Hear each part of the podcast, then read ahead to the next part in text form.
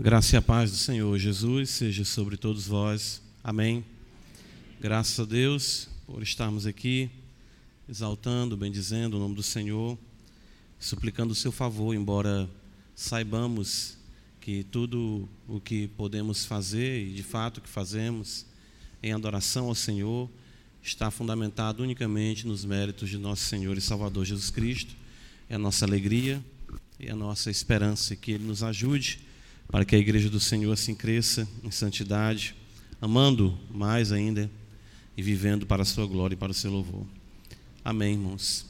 Salmos de número 126. Abra comigo a sua Bíblia.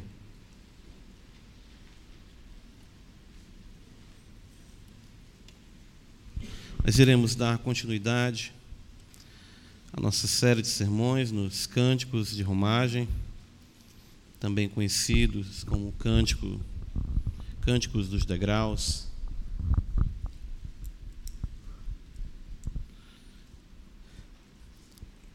Diz-nos assim a palavra do Senhor.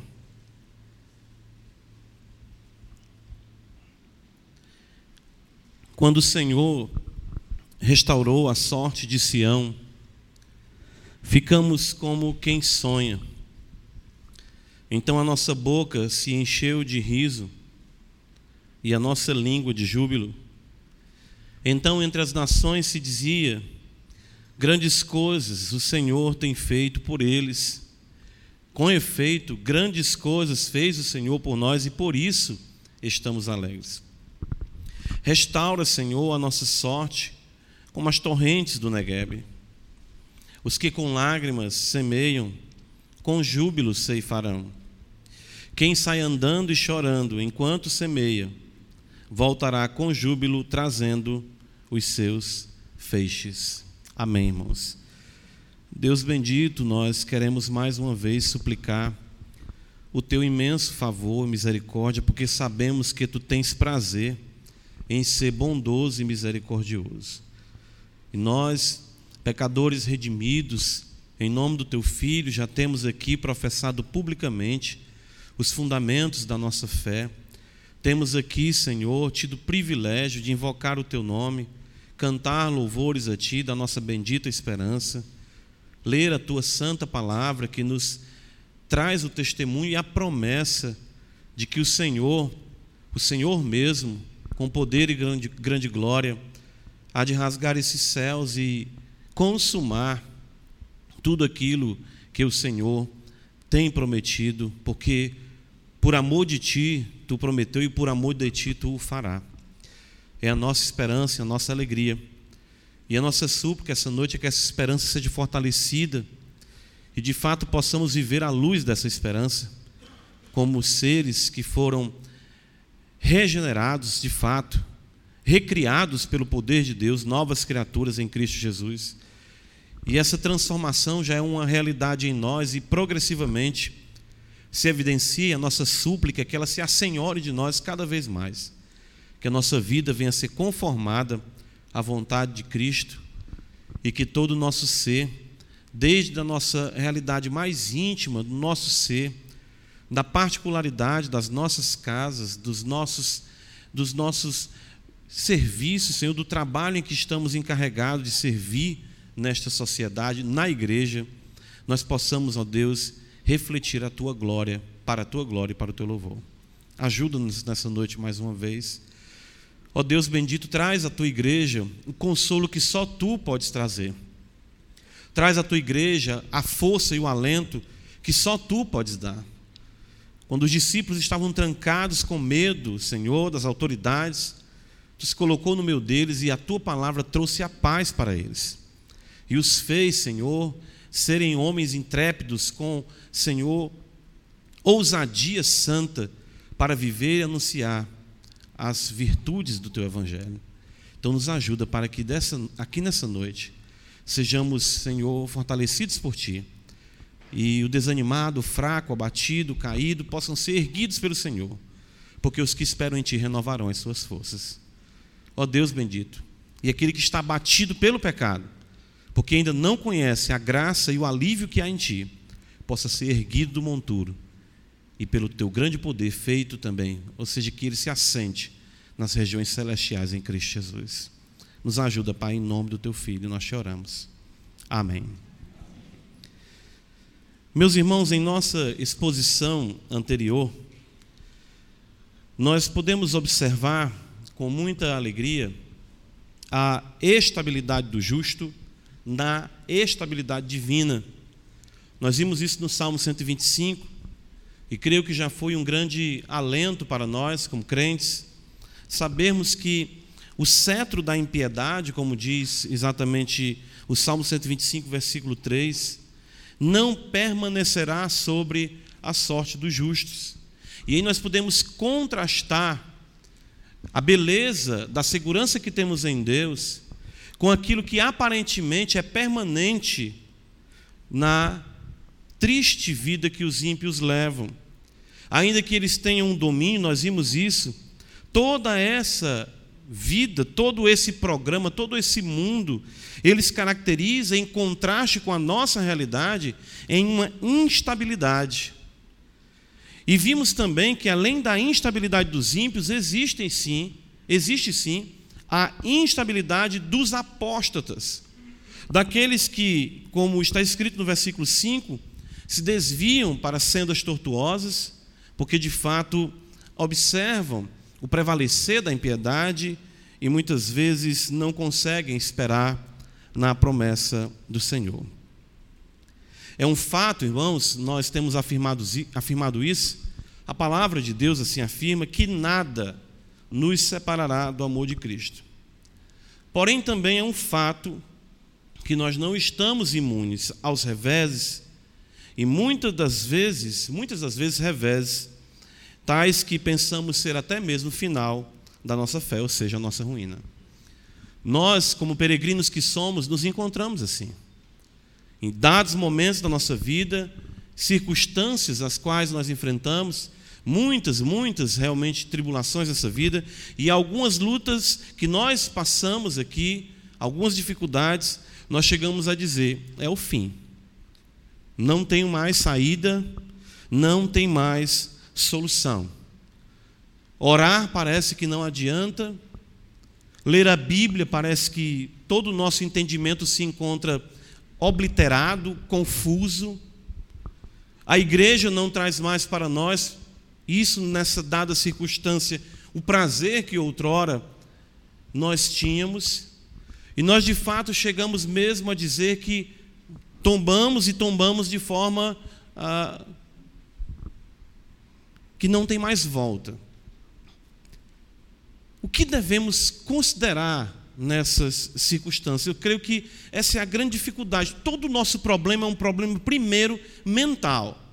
Todo o nosso problema, e é exatamente isso que a Escritura vai trabalhar, é exatamente isso que a, a, os profetas vão trabalhar, o Deus Todo-Poderoso trabalha através dos seus santos profetas, em fazer com que o seu povo seja reeducado intelectualmente, ou seja, pensar, considerar, mesmo nesses contextos de dificuldade, eu creio que só há o levante dessa situação quando nós sabemos o que de fato considerar. Em seguida, claro, como agir nessas horas. Uma vez que nós conseguimos pensar no poder do Espírito Santo, uma vez que a nossa mente é renovada pelo Senhor, mesmo nesse contexto, a luz de Deus invade as nossas trevas. O salmista diz que Deus derrama luz nas nossas trevas. Aí nós poderemos saber a maneira como nós devemos agir. E aí nós poderemos contemplar a esperança que existe para nós. Eu creio que esse salmo, o salmo de número 126, ele é imprescindível dentro desse contexto que nós aqui introduzimos. E as verdades expressas deste salmo é, são importantes para que nós as apliquemos, claro, com sabedoria e esperança. Esse salmo, eu posso dizer, como testemunho pessoal para os irmãos, ele se encaixa no momento também crucial da minha vida. E nisso nós ficamos maravilhados como o Senhor conduz todas as coisas para o louvor da sua glória. Este salmo é um salmo realmente em que a consideração, ou seja, a mentalidade é transformada, as atitudes são transformadas, uh, e nós podemos observar o agir de Deus de forma que nós ficamos assim, extasiados e maravilhados com o que o Senhor faz, mesmo quando nós enfrentamos as mais terríveis, as mais sombrias, as mais cruéis perseguições, aflições ou lutas deste lado de cá da eternidade. Salmo 126, observe comigo.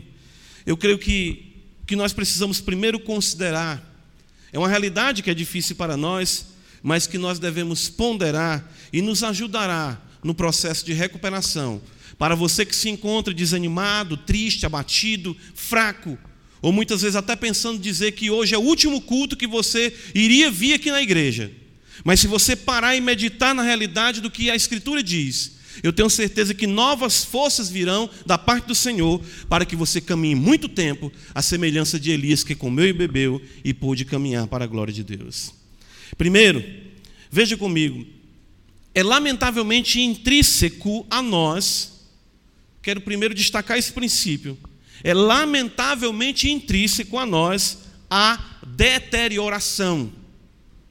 Isso é algo com que nós devemos lidar enquanto nós aqui estivermos. Ou seja, observa comigo que o salmo destaca essa constatação que estamos fazendo aqui pela súplica e pela própria realidade histórica que o salmo quer destacar. Veja comigo, o versículo primeiro diz: Quando o Senhor restaurou a sorte de Sião. Com certeza o salmista está aqui observando um momento em que Sião, o povo de Deus, alguns vão achar que por conta do cativeiro, enfrentou um momento de revés terrível. Alguns pensam no cativeiro, outros pensam em perseguições que, que o próprio povo enfrentou, uh, de reis ímpios, de pagãos que cercaram a nação. Mas o fato é que nuvens escuras caíram sobre Sião e o salmista exatamente olha para isso e vê que o povo caiu, o povo realmente se deteriorou, ao ponto de ele dizer que o Senhor restaurou a sorte de Sião.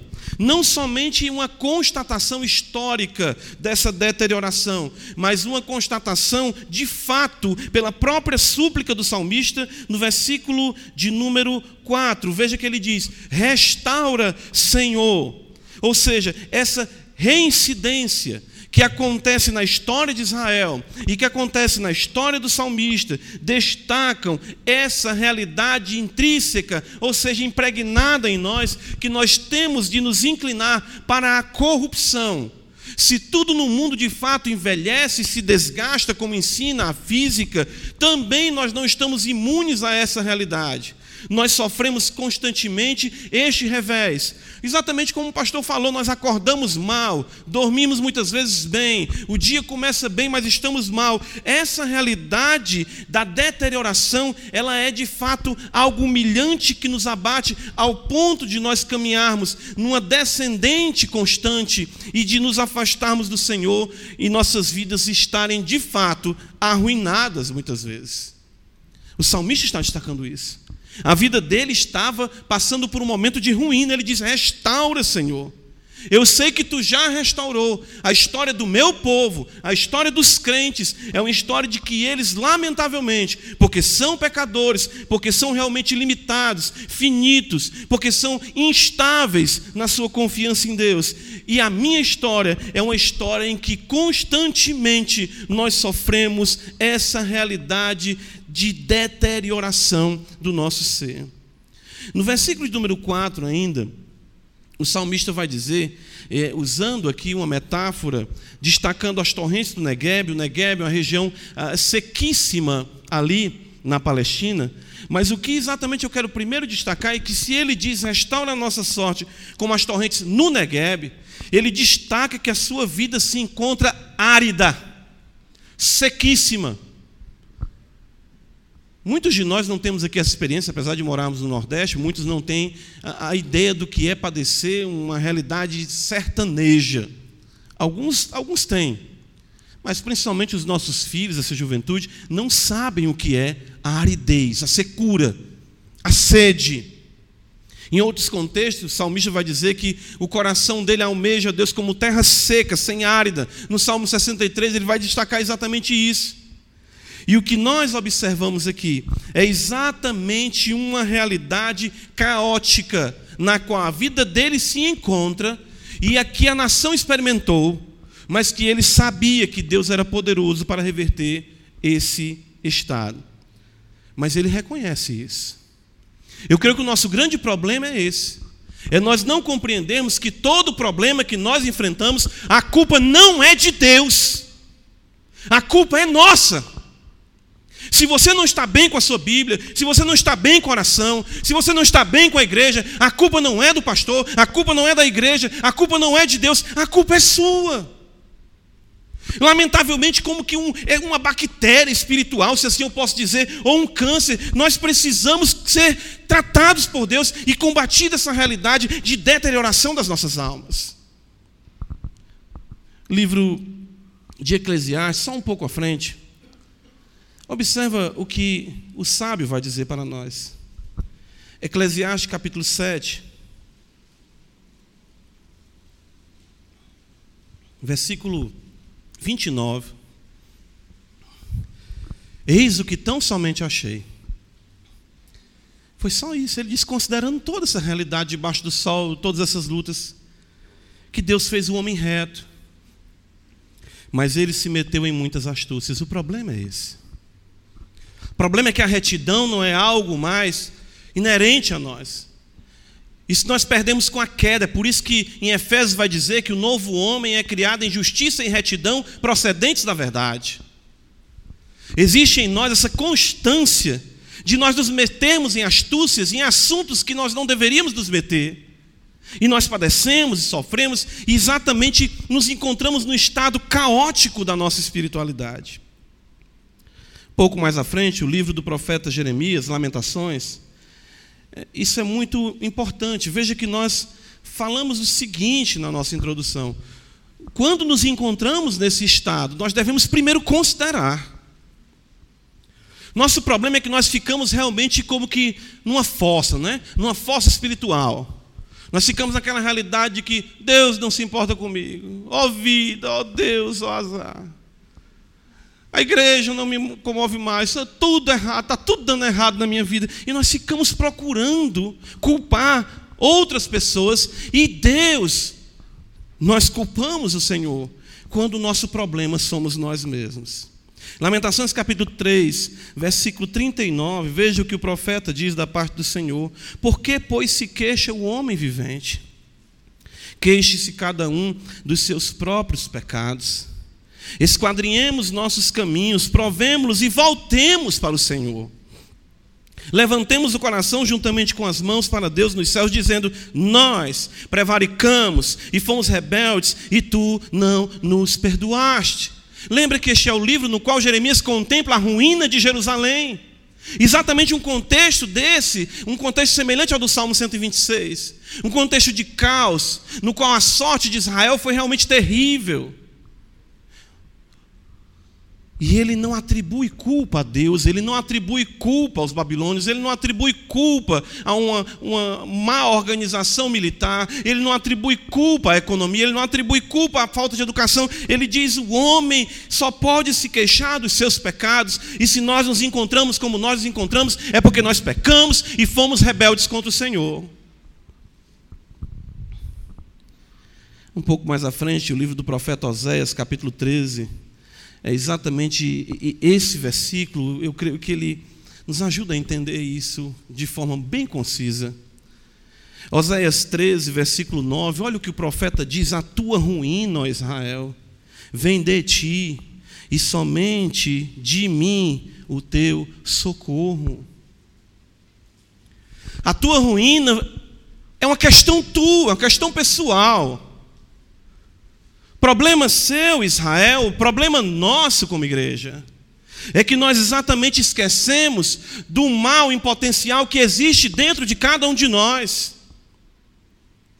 E quando nós nos encontramos desanimados, abatidos, ou quando observamos o fracasso nas áreas da nossa vida, como a nossa família, o nosso casamento, nós ficamos querendo culpar as outras pessoas ou procurar soluções mágicas. Não, nós precisamos considerar e entender que, em um dado momento, as astúcias nas quais nós nos enredamos nos trouxeram para esse estado de deterioração intensa e permanente. Salmo 126, ele vai nos mostrar que essa consideração, ela tem que ter sempre esses dois movimentos. Eu sempre observo isso na escritura. Volta comigo, ele diz: "Quando o Senhor restaurou a sorte de Sião". Se é lamentavelmente intrínseco a nós essa deterioração, é gloriosamente intrínseco a Deus a restauração. Irmãos, quando eu chego em casa, ou quando eu me deparo com qualquer situação de problema, vou dizer físico mesmo, sei lá, de uma parede quebrada, de um problema em casa, a primeira coisa que nós ficamos é estressados, assim, ter que consertar isso, ter que resolver isso, ter que comprar tal coisa, ou ter que, enfim, trabalhar com tal coisa. Isso não acontece com Deus. A tua vida, no estágio em que ela se encontra agora, para Ele é prazer para a manifestação da glória dEle. Eu, quando me deparo com um problema, eu já digo, meu Deus, outro problema. Quando Deus se depara com um problema, Ele diz, mais uma ocasião para manifestar a minha glória. Percebe o que é que o salmista quer que nós consideremos? É exatamente isso. Nós olhamos para os irmãos, para as lutas na igreja e dizemos: agora pronto, acabou. Deus diz: agora é que vai começar. E é por isso que a igreja continua, permanece e é um milagre e uma demonstração do poder de Deus. O salmista diz: o Senhor restaurou, ou seja, além dele constatar a realidade da deterioração, ele constata a realidade de que Deus fez algo que barrou essa deterioração de Israel e trouxe novamente Israel para ficar de uma maneira jubilosa, feliz e em comunhão com o Senhor. Ele diz no versículo 1, observa bem: o Senhor restaurou. No versículo 2, o texto diz para nós o seguinte: grandes coisas o Senhor tem feito por ele. Observa essa realidade presente, com essa realidade no passado e com implicação ainda no presente. Não é? E diz ainda no versículo 3: com efeito, grandes coisas fez o Senhor por nós. Isso faz ele ver a própria realidade do poder de Deus no presente. Restaura, Senhor. Veja o verbo no presente. E implicitamente no versículo 5 e 6, podemos ver a realidade futura. Os que com lágrimas semeiam com júbilo, ceifarão. E ele diz mais ainda: quem sai andando e chorando enquanto semeia, voltará. Tudo isso mostra que o salmista percebe um Deus que tem prazer em trabalhar no passado, no presente, no futuro, consertando a nossa vida, levantando ela do monturo e colocando ela ajustada com a sua santa vontade. Epístola de Paulo aos Romanos são verdades que eu procuro trazer à mente, exatamente essas considerações. Romanos capítulo 5, o apóstolo vai nos dizer assim: versículo de número 10. E esse argumento é um argumento do menor para o maior. Ou seja, se ele fez isso, né? quanto mais agora que somos exatamente seu povo. Porque se nós, Romanos 5,10, quando inimigos fomos reconciliados com Deus, mediante a morte do seu filho, muito mais, veja só, ele diz muito mais, Estando já reconciliados, seremos salvos pela sua vida. Os irmãos percebem que é esse o problema? Nós não conseguimos olhar para o passado. Deixa eu só te trazer aqui uma breve história da tua vida, que é a minha vida também. Onde você estava? Quem você era? Que tipo de amizade você tinha? Quais eram os seus prazeres? Quais eram as suas prioridades? Com o que você gastava o seu dinheiro? Deus invadiu as tuas trevas lá na perdição onde você se encontrava. E o que Paulo está dizendo exatamente é isso: Deus restaurou a tua sorte. É exatamente o que está no Salmo 126. O Senhor restaurou uma vez a tua vida, e agora não será Ele poderoso para fazer infinitamente mais? Se a vida de promiscuidade na qual você estava inserida não impediu de te alcançar, por que agora, nesse contexto, Ele não dará continuidade à obra que Ele iniciou na sua vida? Que mentalidade fraca e pequena, é exatamente isso. É, é, é, por isso que a nossa luta não é contra carne e sangue, o maligno, o maligno trabalha exatamente em nos levar a deixarmos de considerar essas realidades que são preciosas, grandiosas para a manutenção da nossa fé. Romanos 8,32, a mesma coisa Paulo vai dizer para nós: aquele que não poupou o seu próprio filho, antes por todos nós o entregou, porventura não nos dará graciosamente com ele todas as coisas? Isso é uma pergunta retórica. Sim, claro que ele dará. Deus, irmãos, é gloriosamente intrínseco a Ele ser restaurador. Eu confesso que eu tenho que dizer isso para minha alma. Eu tenho que dizer isso para mim: Deus vai te restaurar minha alma. Deus vai te restaurar minha alma. Ele é poderoso, Ele tem prazer. Se Ele te buscou lá, estando tu cá, não trabalhará Ele em ti? Eu creio que é por isso que Tiago vai dizer para nós no capítulo 1 essas coisas que parecem tão simples, mas as verdades do Evangelho são exatamente isso. Pedro diz que na sua segunda epístola, enquanto ele estivesse no tabernáculo, seja em vida, no seu corpo, ele não cansaria de trazer a lembrança dos seus discípulos as mesmas verdades. Tiago 1, versículo 16, ele vai dizer: Não vos enganeis, meus amados irmãos, não vos enganeis. E o que, que ele vai dizer? Cuidado, uma, uma doutrina. Não, ele vai dizer: toda boa dádiva, todo dom perfeito são lá do alto, descendo do Pai das luzes, em que não pode existir variação ou sombra de mudança, ou seja, tudo de bom vem dele. E ele vai mostrar o que foi de mais glorioso que ele nos deu. Olha o versículo 18: Pois segundo o seu querer, ele nos gerou pela palavra da verdade. O que é isso? Ele te alcançou lá onde você estava e te regenerou pela palavra dele para que fôssemos como que primícias das suas criaturas. Não se engane quanto a isso. Deus é bom. Nós temos que dizer isso para nós. É exatamente isso que o salmista está fazendo. Ele está realmente vivendo uma situação de ruína, mas ele diz: O Senhor restaurou. O Senhor fez isso. Realmente a nossa vida não está como deveria ser. Fomos rebeldes, fomos desobedientes, mas eu sei, Senhor, que tu podes restaurar. Ele diz: restaura, Senhor, a nossa sorte. Muda a nossa vida. Faz com que ela de novo seja inteiramente para o teu louvor. E com, como eu lembro o salmista, né? Davi fala no Salmo 51, com um espírito voluntário. Nós devemos agir da seguinte forma, uma vez que considerarmos essas duas verdades, olhar para nós, olharmos para Deus, esse movimento sempre é importante da perspectiva correta, bíblica. Mas o grande problema, e aí os irmãos vão se identificar, eu creio, exatamente porque é assim que eu passo também. Uma vez que eu não consigo educar a minha mente com essas perspectivas, com esses princípios, a segunda coisa é uma, uma realidade de neutralização da atividade cristã. Pode observar. A primeira coisa que você faz é: não vou ler a Bíblia, não. Não adianta. Orar? Também não. As aflições, irmãos, não devem ter um efeito paralisante sobre nós, porque nós só iremos piorar.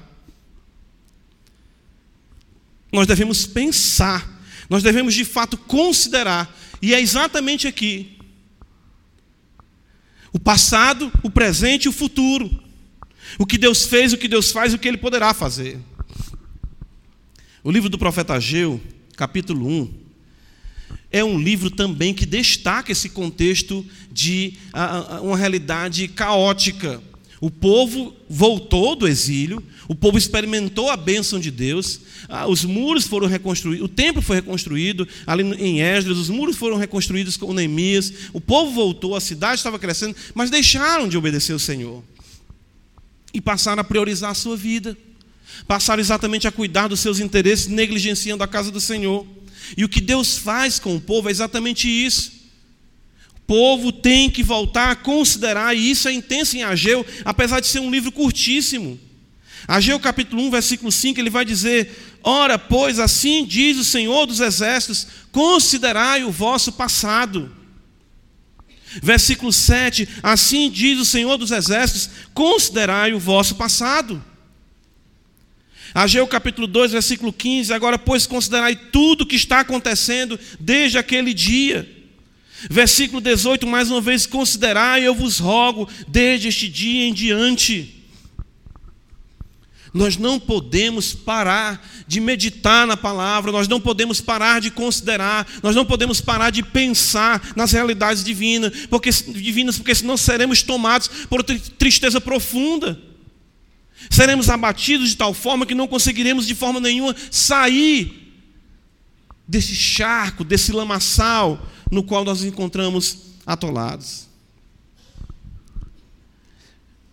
Ele considera a verdade e ele ora a verdade. É exatamente isso que sempre me surpreende com a mesma solução. Versículo número 4 é uma oração. Ele olha para exatamente o passado, ele olha para a situação presente e ele ora, ele diz: restaura, Senhor, a nossa sorte, como as torrentes no Negueb nós devemos continuar, mesmo no contexto dessas aflições, mesmo no que você está passando, mesmo no que você está enfrentando, você deve continuar orando. Eu creio que eu não sou diferente dos irmãos, é isso que acontece comigo. É isso que acontece comigo. São é exatamente são essas áreas que vão sendo minadas, e é exatamente aqui que o salmista consegue encontrar a luz com a verdade da palavra, parando, meditando em tudo o que está acontecendo e exatamente orando para obter a compreensão da vontade de Deus. O Evangelho de Lucas é riquíssimo nisso. Em destacar a importância da oração, Lucas 18, primeiro vai dizer que Jesus contou-nos uma parábola sobre o dever de orar sempre e nunca esmorecer. E ele fala exatamente ali da parábola da viúva, ah, que um juiz não queria atender. E ela constantemente, mesmo na circunstância em que ela, uma viúva ainda mais uh, pobre, que, que representação, que representatividade aquela mulher tinha para aquele juiz parar o que estava fazendo para atender aquela mulher. Mas a persistência daquela mulher levou o juiz a dizer: Eu não temo a homem, eu não temo a Deus, não temo a ninguém, mas porque essa viúva me incomoda, eu irei atender e resolver a causa dela. E Jesus disse: Considerai no que diz esse juiz injusto. Não fará Deus justiça aos seus pequeninos que a Ele clamam de noite e de dia? Digo que rapidamente o fará. Porém, ele pergunta: Mas quando o filho do homem vier, achará fé na terra? Ou seja, pessoas que vão exatamente mesmo nesse contexto continuar em oração, as aflições não devem ter um efeito paralisante sobre nós. É por isso que no versículo 5 e 6, observa comigo, o salmista vai dizer: Os que com lágrimas semeiam, com júbilo ceifarão, quem sai andando e chorando enquanto semeia. Spurgeon, no seu comentário desse salmo, diz que você joga uma semente e pinga uma lágrima. Ele diz: lance a semente e verta uma lágrima. É desse jeito, a sua caminhada vai ser sempre assim. Você não pode parar de semear porque está chorando. Você tem que exatamente encontrar um objetivo, de fato, uma utilidade espiritual para as lágrimas que estão sendo derramadas. Ou seja, aquela lágrima vai ser importante para o brotar, para o germinar daquilo que mais à frente você receberá da parte de Deus. Então veja que ele diz no versículo 5: os que com lágrimas semeiam, mas no versículo 6 ele já individualiza mais, diz: quem? Aquele que sai andando e chorando. Você não pode parar de andar porque está chorando. Eu não posso parar. As lágrimas vão continuar vertendo e você vai continuar em frente, porque o Senhor não deixará com que você pare. Ah, quando eu estiver melhor, eu vou caminhar. Quando eu estiver me sentindo mais equilibrada ou mais equilibrado, eu vou ler a Bíblia. Não, leia a Bíblia chorando. Mas eu estou com muita angústia no meu peito, pastor, eu não estou conseguindo fazer mais nada. Busque a Deus com essa angústia, diga isso para Ele. Mas não deixe de cavar, não deixe de semear, enquanto você estiver chorando. É por isso que a atitude que nós devemos ter além da compreensão correta, é essa: é considerar o nosso passado, é continuarmos orando e não pararmos de semear enquanto estivermos chorando, enquanto estivermos sofrendo. Difíceis para nós. Não é fácil. Muitas vezes nós dizemos, Senhor, não tem como eu continuar dessa maneira. A nossa esperança, irmãos, aqui no Salmo 126, e esse ponto eu nomeei exatamente com o que Paulo diz na Epístola aos Efésios, que Deus faz além do que nós pedimos ou pensamos. Isso pode ser observado da seguinte forma. Veja o versículo 4 que nós já enfatizamos aqui, as torrentes do Negueb. O que são as torrentes do Negueb? Hoje em dia nós temos um acesso muito fácil a todo tipo de informação, às vezes até de imagem mesmo. E eu fui no YouTube, já isso há algum tempo atrás, mas eu olhei de novo essa semana, coloquei lá no YouTube as torrentes do Negueb. É surpreendente. Irmãos, a região sul é simplesmente seco, deserto sem vida. Mas de repente chuvas torrenciais, as, as últimas chuvas, caem com tal intensidade que uma realidade caudalosa vem arrastando como que tudo no deserto. E no vídeo que eu vi, tinha umas pessoas olhando de perto e eles querendo tirar foto, aquela coisa toda. O camarada começou foi a sair correndo, um cachorro foi para porque era tão intensa aquelas águas que o pessoal ficou surpreendido por aquilo. E era um espetáculo já esperado até hoje as torrentes do Negev. Sabe o que, é que acontece, irmãos? O deserto vira um jardim. O que o salmista está destacando aqui é exatamente o que nós perdemos como igreja. A gente estava conversando sobre isso, pastor. O pastor falou até sobre isso um pouco pela manhã nós perdemos a noção do sobrenatural. Nós perdemos a noção de que Deus pode sacudir as nossas estruturas e nos surpreender de tal forma que a nossa estrutura humana nem consiga suportar de tanto gozo, alegria, poder e graça que Ele pode derramar sobre nossas vidas. O salmista crê numa realidade sobrenatural ele não está aqui pedindo, Senhor, resolve isso dessa forma. Se tu fizer assim, às vezes, às vezes até orando a gente fala isso para o Senhor, né? Senhor, se fulano for para cá, eu for para cá e ele para ali, vai dar tudo certo na minha vida. Mas Deus faz muito mais além do que nós pedimos ou pensamos. As torrentes do Negueb destacam exatamente isso. Uma realidade inesperada. E o que está escrito aqui para nós é o seguinte: eu não sei como se encontra o seu casamento árido, seco, sem vida. Caudalosamente o Senhor pode vir sobre ele.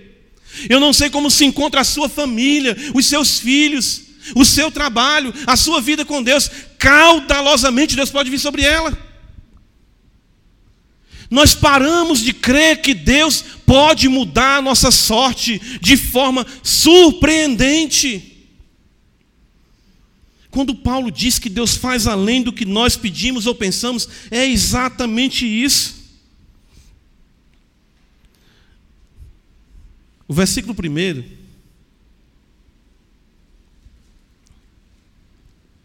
Vai destacar o seguinte: Quando o Senhor restaurou a sorte de Sião, ficamos como quem sonha. Deus vai te abençoar de, tão, de tal forma que a ideia aqui é que você vai ficar extasiado. Eu estou dormindo ou estou acordado? Deus vai mudar a tua vida de uma tal forma que você vai ficar abestalhado. Pô, eu estou bestinha com Deus, ó. Como é que pode um negócio desse? É isso que o salmista está dizendo. A gente perde aqui o foco. Ele diz: ficamos como quem sonha. O texto diz no versículo número 2 que a nossa boca se encheu de riso e a nossa língua de júbilo. A risada não vai caber dentro da sua boca, a pessoa vai pensar que você está ficando doido. Valo, pastor parece estar meio perturbado ali do juiz. Eu me lembro uma vez, há uns 20 anos atrás, eu andando pela rua e eu falando com Deus, aí eu verbalizei a, a oração espírita. Aí eu cheguei no frigorífico o camarada disse assim: Rapaz, tu tem a mesma mania do meu pai. Isso que foi? Ele anda falando assim sozinho. Ele disse, não, eu estava orando, né? Ele pensou que eu estava ficando doido. É uma alegria tal, é um júbilo tal, que vai ser notório para as pessoas daqui não são crentes que vão dizer: rapaz, aconteceu alguma coisa com esse camarada. Não foi assim quando você foi transformado, quando você não era crente. Você era ímpio, as pessoas, rapaz, fulano mudou. Olha só. Olha o que o texto diz. Então, entre as nações se dizia, pode ser traduzido também, entre os pagãos se dizia. Rapaz, Deus mudou a vida desse homem, Deus mudou a vida dessa mulher. Até os teus inimigos reconhecerão a bênção abundante sobre a tua vida. Até os teus inimigos dirão: Rapaz, como é que pode? Olha como ele estava, olha como ela estava, e agora? Está aí rindo para o vento. Rapaz, eu acho que ele é. As pessoas. Ah, bestou, né? Chama bestou. Como é que pode um negócio desse? É essa a linguagem do salmo. E ele é rico nessa linguagem, ele diz: olha, no versículo número 3: estamos alegres. Ele fala os que com lágrimas semeiam júbilo. Ele fala: quem sai andando e chorando enquanto semeia voltará com júbilo. Júbilo, júbilo, alegria, riso, cântico. Tudo isso destaca a realidade de que Deus pode, Ele é poderoso para mudar a nossa sorte, para mudar a nossa história. É exatamente isso que o salmo destaca. Irmãos, é tão maravilhoso esse salmo, porque como peregrinos nós realmente nos encontramos muitas e muitas vezes em situações como essa. As coisas de repente desandam de uma forma que a gente nem sabe por quê. Nós ficamos paralisados. E isso prejudica a nossa espiritualidade, prejudica, enfim, porque nós não paramos para considerar tudo isso. Mas eu quero concluir dizendo o seguinte aqui para nós: o meu homem exterior, diz o apóstolo Paulo, ainda que o nosso homem exterior se corrompa, ou seja, veja como é uma realidade, a gente se corrompe. Eu sei que ele fala ali dessa degradação que acontece com o nosso corpo. E ele vai destacar que o homem interior se renova de dia em dia. Mas mesmo o homem interior, mesmo na nossa luta como homem interior, como crentes, nós nos encontramos cansados, fadigados, abatidos, desanimados. E é por isso que o profeta Isaías vai dizer que os que esperam no Senhor renovarão as suas forças. Ainda que meu homem exterior se corrompa, o homem, ainda que meu homem exterior se corrompa, o homem interior se renova de dia em dia. Irmãos, Deus é bom. Não, não esqueça isso, é uma coisa que eu confesso para os irmãos que no ápice da luta, da angústia, da dificuldade, nós esquecemos e temos a visão de um Deus a, a, como que um policial, sabe? Eu li um livro antigamente também, na década de 90, que era, a, tirando algumas coisas boas, o livro era Seu Deus é pequeno demais. E a ideia é uma visão de Deus como um policial, com um cacetete na mão, que está ali marcando colado contigo. E aí no hoje não. E aí no Leão, não estou aqui, eu vou te pegar, bichinho. Deus é Pai, Ele é misericordioso, Ele deu o seu próprio filho. Tudo que vem lá de cima é bom. Nós temos que ter essa visão de Deus. Nós temos que ter essa visão de Deus. O homem que recebeu aquela mina e escondeu, e quando o Senhor veio e prestou conta com os outros, os outros fizeram aquela mina se multiplicar, e aquele homem disse: Olha, sabendo que tu és homem severo, que tu colhe onde tu não semeou, escondi a mina. Essa visão é distorcida de Deus. A ideia da parábola também é destacar a visão distorcida de Deus que nós temos às vezes, de que Deus ele é bom, de que Deus ele é misericordioso, e eu dou graças a Deus porque eu não sou Deus, nem você é Deus. Porque nós somos muito duros, às vezes com o nosso cônjuge, com os nossos filhos e vice-versa. Porque nós queremos uma visão de Deus tão tirânica, tão irredutível, tão caçadora dos nossos pecados, que esquecemos que Deus, Ele tem prazer de fazer a sua graça superabundar onde abundou o pecado. Para os crentes, não é desculpa para se viver uma vida de licenciosidade, de libertinagem. Mas Paulo diz: onde abundou o pecado, superabundou a graça. Deus é bom, não esqueça disso. Viva a vida comum. Vida a viva comum. Viva tranquilamente. Continue lendo a sua Bíblia, continue orando, continue vindo à igreja, continue fazendo o seu culto doméstico, continue vivendo a vida comum. Faça como o salmista fez, tenha consideração correta acerca de Deus, ou seja, medite, considere, pare no meio da sua luta, no meio da sua aflição, olhe para tudo isso e veja: olha, eu que estou pecando, eu que estou errado, esse mal, Senhor, é meu, a tua ruína, Israel, vem de ti, sou eu mesmo, Senhor, eu sou ruim, eu sou pecador, tu és bom, tu és maravilhoso. Busque ao Senhor. Clame ao Senhor. E eu lhe garanto, pelo que está escrito, você não será decepcionado.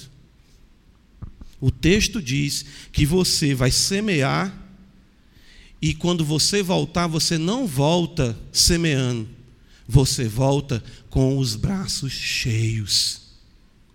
O texto diz que os que com lágrimas semeiam, com júbilo ceifarão. Quem sai andando e chorando, volta com os braços carregados de bênçãos.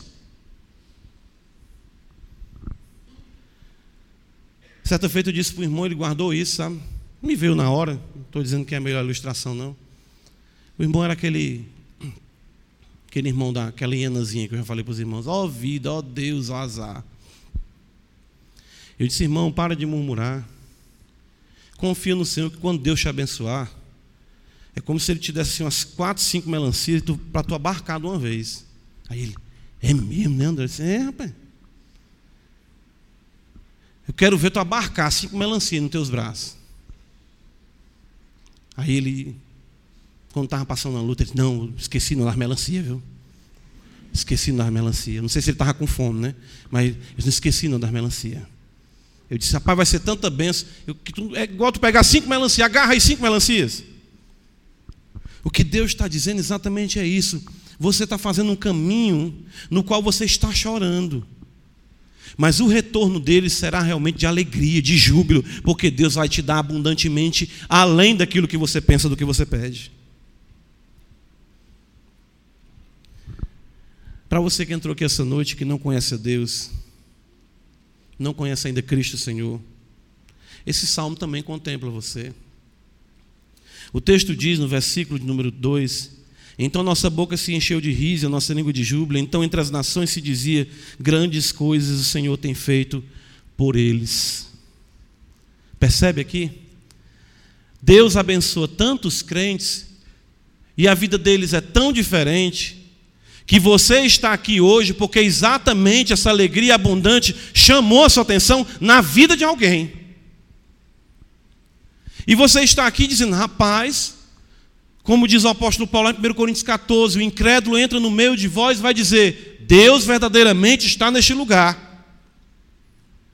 Mas não se contente apenas em vir aqui e achar bonito a fé dos crentes, ou a lei dos crentes, ou a conduta dos crentes. Não diga apenas o Senhor tem feito grande coisa por eles, mas queira que o Senhor também faça grandes coisas por você. Participe dessa realidade de restauração. Porque assim como o Senhor restaurou a nossa vida outrora quando estávamos nas trevas, e hoje nós lutamos com os nossos pecados, os nossos reveses, você pode realmente iniciar a caminhada dizendo: grandes coisas fez o Senhor por nós, como o salmista vai dizer no versículo número 3. Você vai fazer parte desse coro, fazer parte dessa comunidade. Em vez de você dizer grandes coisas fez o Senhor por eles, no versículo 3 você vai dizer com o povo de Deus, com efeitos, grandes coisas fez o Senhor por nós, e você experimentará a alegria, o júbilo que só existe em Cristo Jesus, nosso Senhor. Não saia daqui com essa mentalidade de que você terá outra oportunidade. Isso é exatamente negligenciar a oportunidade que o Espírito Santo lhe concede agora e você não sabe e você não tem controle nem domínio para saber se terá outra oportunidade como essa. Deus, irmãos, é o Deus que nos consola e é o Deus que vai mudar a sua sorte, vai mudar a nossa sorte, Basta que nós continuemos confiando nele para a glória do seu nome. Amém, irmãos. Obrigado, Senhor. Ajuda-nos a confiar na tua promessa e que possamos viver única e exclusivamente para ti. Embora tenhamos tantas dificuldades, o Senhor não nos desampara, não desampara um momento sequer. Nós te louvamos, Pai. Nos ajuda em nome de Jesus. Amém.